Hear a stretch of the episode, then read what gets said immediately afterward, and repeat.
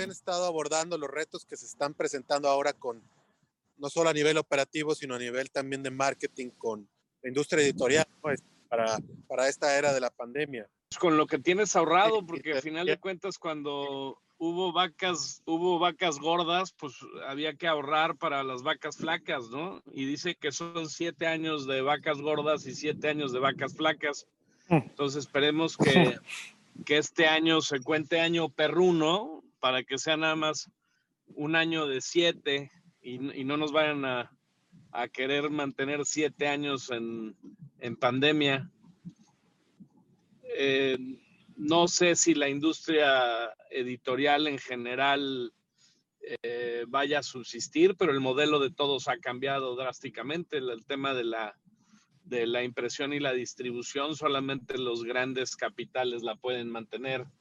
De ahí en fuera, pues, este, eh, no, no hay muchas alternativas.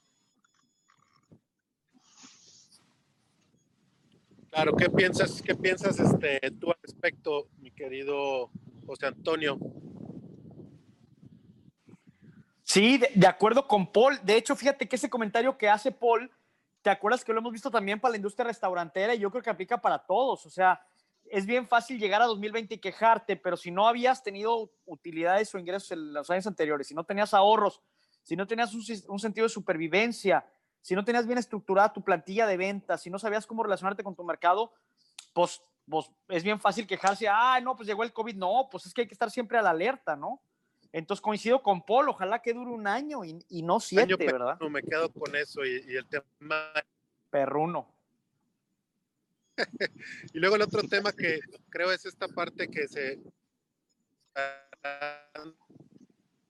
Todos, cómo lo, la industria de papel se, se, movió hacia la industria digital. ¿Cómo han vivido ese, ese fenómeno? Pues llevamos años en el tema digital. El problema es que nadie estaba haciendo dinero en, en, él como para sustentar un, un, factor de revista. Este, o sea, el, el, tema digital es una realidad que nos pegó hace cinco o seis años y el que, el que le entendió al nombre del juego, pues está haciendo negocio y, y su negocio hoy en día es más grande de lo que nosotros pudimos llegar a haber planeado. Si no estábamos en ese mismo negocio, pues estamos sufriendo las consecuencias de no haber hecho la tarea hace cinco años. Pero eh, eso era una realidad, era, era el pronóstico de una muerte anunciada. La mayoría de las de las empresas editoriales ya tenían una plataforma, pero nadie estaba haciendo negocio en ello. Hoy en día sí están haciendo negocio los que se prepararon, hicieron la tarea y, lo hicieron bien y definieron su mercado y tienen su alcance y son los grandes ganadores. Paul y yo coincidimos que, que, no es 2020 realmente el parteaguas. Bueno, 2020 está gacho, pero el parteaguas, parteaguas fue todo el cambio digital. La, la, pregunta que yo te quería hacer, Paul, es, ¿tú, tú has atacado de una manera, digamos, admirable el mercado de lujo en Monterrey, o sea, particularmente tú eres el único medio que yo tenga, tenga conocimiento, quizá tú conozcas más, que ha podido hablar con, digamos, con la alta sociedad, pero no desde el punto de vista de sociedad, sino desde el punto de vista de su capacidad de consumo. Tú eres quien, que sí, que, quien sí los hacías ir a, a un evento de lujo, inclusive había este juego de polo. Eh, yo nunca fui, mira, yo, yo no soy tan lujoso que no me invitaste, pero yo nunca fui al concierto de Alex Sintek por ahí, este, etcétera. ¿Cómo, cómo, cómo te ha ido en ese sentido? Es decir, que, que le platiques a la industria, a la, industria, que le platiques a la audiencia cómo lo lograste, que me parece a mí muy loable. Inclusive yo, yo más allá de la revista, Paul, o sea, yo creo que todo lo que hiciste alrededor de la marca fue impresionante y ahora, ¿qué, qué, qué plan tienes en ese sentido? O sea, ¿para dónde va el tema del mercado de lujo? y si sigue bollante, como hay quien dice, o si efectivamente está jodido también como los demás mercados con el COVID, ¿no? Mira, yo creo que eh, oportunidad hay para todos. A final de cuentas, el que tenga una cercanía con, la, con, con su audiencia, porque nosotros somos administradores de comunidades, realmente, si entendemos a quién le estamos hablando y cómo le hablamos, con qué frecuencia y qué tópicos le interesan, pues podrá tener subsistencia, ¿no? Nosotros nos reinventamos hace más de 10 años y migramos a un tema de, en persona, eh, dejando de lado mucho el tema online que no nos parecía tan redituable. Hoy en día, pues eh, sigue sin serlo para el tema revista, pero sí lo es para comunidades y redes sociales. Eh, y migramos a un, a un acercamiento a la persona o en determinado momento esa audiencia y eso es, es, algo que ha sido un diferenciador importante. Ahora, creo que las nuevas generaciones, eh, por, el, por el tema pandemia, pues representan un gran reto para todos porque el tema de la socialización, el, el tema del conectar con la persona, el tema de, de, el otro día fui a un restaurante, ¿no? Y decía, eh, la red social era, era deje su celular, ¿no? Y la clave es póngase a convivir.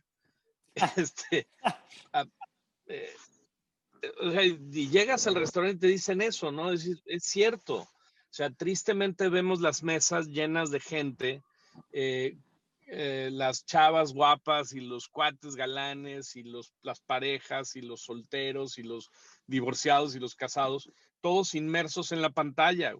Y la verdad es que no están conviviendo con la gente que está al lado, con su familia, con, con sus seres queridos, con sus amigos. Entonces debemos retomar de alguna otra manera el modelo para acercarnos en, forma eh, radical a, a, ese mercado y a entender eh, que, que sí es cierto la campaña que hacía Nokia de, de, Disconnect to Connect, eh, debemos regresar al, contacto del ser humano y debemos regresar a, esos motivadores que le, generan endorfinas y que le, generan placer para poder entender el mercado, no nada más de lujo, sino cualquier mercado, ¿no? ¿Cuáles son esos detonadores que lo invitan a, a ese consumidor a precisamente cerrar una transacción y consumir? Entonces, nosotros éramos un vehículo eh, muy romántico, eh, impreso, que, llegaba a una audiencia y que cuando tenías el tiempo de, tomarte un buen café, pues te sentabas a disfrutar esas hojas hermosas, bien impresas, con un texto padrísimo, con una imagen, y nos encontramos con una nueva realidad en donde eso carece del impacto o de, la, de lo atractivo para una nueva generación. Sigue siendo atractivo para, para la gente de 40 y más, pero ya no es atractivo para la gente de, de 10, de 10 a 40, ¿no? Y esa generación nos va a comer rápidamente. Entonces, pues bueno, nosotros nos reinventamos hace 10 años y empezamos a hacer cosas distintas. Le apostamos más a la persona y, y menos al tema digital y esperamos que nuestra apuesta en unos 5 o 6 años sea redituable en base a ese, ese conocimiento del mercado. Eh, me gustaría pensar que de manera romántica, que en algún momento regresará a, ese savoir-faire eh, de contenido rico, de, páginas impresas y de tiempo para tomarte un buen café y disfrutar tu revista. Eh, hoy no lo veo cercano, pero no lo veo extinto. Mira, es, es, hermoso pensar que, nuestro modelo pues tiene, tendrá un futuro, porque yo siempre he disfrutado hacer lo que hago, me, encanta y me apasiona, y más que, más que nada poder eh, servir a nuestros clientes, ¿no? El que no viene a servir nos sirve para vivir. Entonces, mi, mi propósito es cómo lograr que mis clientes hagan más negocio y, este, y estén contentos con el vehículo que se puede llamar The Business Club Magazine o se puede llamar The Luxury Weekend o se puede llamar Festival Cocina del Mar o se puede llamar Woman eh, o, o, inclusive una comunidad, ¿no? Como en, un Instagram a Paul Brunet BCM. O sea, el vehículo somos nosotros, entendemos el mercado, esas necesidades, pero si no servimos a nuestro cliente y si no le generamos eh, un retorno de inversión, pues mm, eh, así seas quien seas,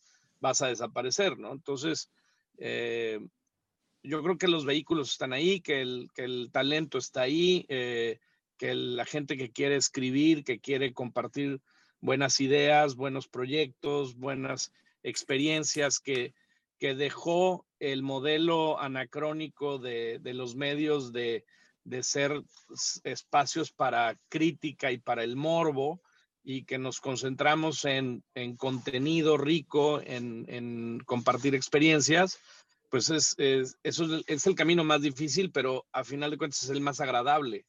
¿no? El, el, la crítica, si, no, si, si, si tú no propones algo para resolver las cosas, pues te vuelves solamente un medio crítico y es muy aburrido, ¿no? Es morboso, es exitoso para algunos, pero no es algo que yo elija hacer porque no es lo que me, me hace crecer como ser humano y tampoco me hace uh, dar lo mejor de mí a, a, a mi entorno social, ¿no?